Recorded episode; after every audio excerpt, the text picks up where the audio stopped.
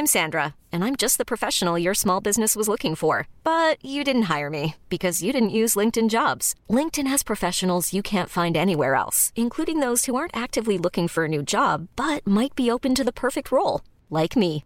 In a given month, over 70% of LinkedIn users don't visit other leading job sites. So if you're not looking on LinkedIn, you'll miss out on great candidates like Sandra. Start hiring professionals like a professional. Post your free job on linkedin.com/achieve today. Eu sou Mário Persona e essas são as respostas que eu dei aos que me perguntaram sobre a Bíblia. Você escreveu perguntando se Jesus teria dito que nós somos deuses. Bom, na verdade, ele disse isso aos fariseus, que eram os líderes do povo judeu. E a sua dúvida está em João 10, de 34 a 36, mas eu vou traduzir um comentário que eu encontrei que é bem completo a respeito. Uh, esse comentário diz o seguinte: Respondeu-lhes Jesus: Não está escrito na vossa lei, eu disse, sois deuses? Pois se a lei chamou deuses aqueles a quem a palavra de Deus foi dirigida, e a Escritura não pode ser anulada, aquele a quem o Pai santificou e enviou ao mundo, vós dizeis blasfemas, porque disse, sou filho de Deus? Aqui o Senhor Jesus citou o Salmo 82, 6 para aqueles judeus, para aqueles líderes judeus. Ele chamou isso parte da lei. Em outras palavras, foi tirado do Antigo Testamento que eles reconheciam como sendo a palavra de Deus inspirada. O versículo completo lá no Antigo Testamento diz assim: Eu disse, vós sois deuses, e vós outros sois todos filhos do Altíssimo. O salmo era dirigido, aquele salmo em particular, era dirigido aos juízes de Israel. Eles eram chamados deuses, não por serem divinos, mas por representarem a Deus quando julgavam o povo. A palavra hebraica para deuses é Elohim e significa literalmente poderosos e pode ser aplicada para personalidades importantes, como juízes.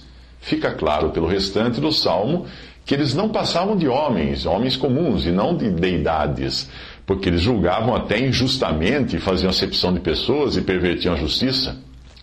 O Senhor usou este versículo dos Salmos para mostrar que Deus usava a palavra deuses para descrever homens aos quais, foi, aos quais foi dada a palavra de Deus.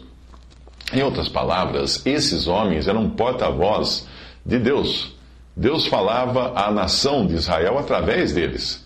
Eles eram uma manifestação de Deus no lugar de Deus, no lugar de autoridade e juízo que haviam recebido de Deus e eram os poderes ordenados por Deus. Outra passagem diz: a Escritura não pode ser anulada, o Senhor Jesus disse expressando então a sua crença na inspiração das Escrituras do Antigo Testamento. Ele fala delas como escrituras infalíveis, que devem se cumprir e que não podem ser negadas.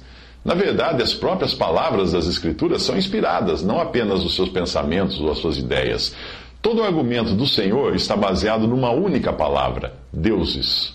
O argumento do Senhor vai de menor, do menor para o maior, se os juízes injustos eram chamados de deuses no Antigo Testamento, quanto mais direito tinha ele, Jesus, de dizer que era o Filho de Deus.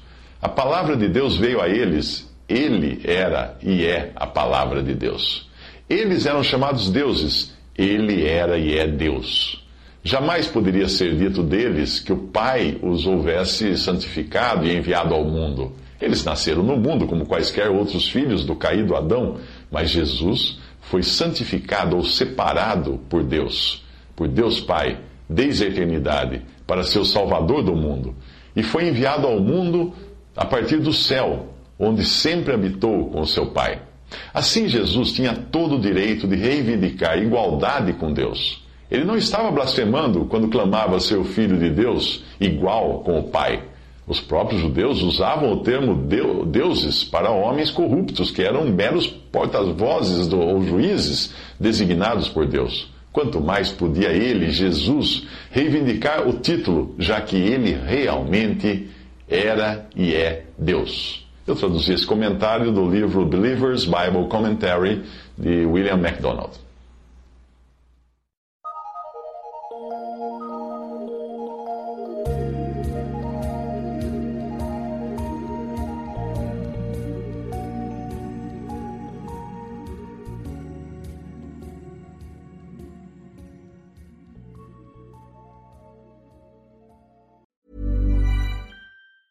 Planning for your next trip? Elevate your travel style with Quince. Quince has all the jet setting essentials you'll want for your next getaway, like European linen, premium luggage options, buttery soft Italian leather bags, and so much more. And is all priced at 50 to 80% less than similar brands. Plus, Quince only works with factories that use safe and ethical manufacturing practices. Pack your bags with high-quality essentials you'll be wearing for vacations to come with Quince. Go to quince.com slash pack for free shipping and 365-day returns.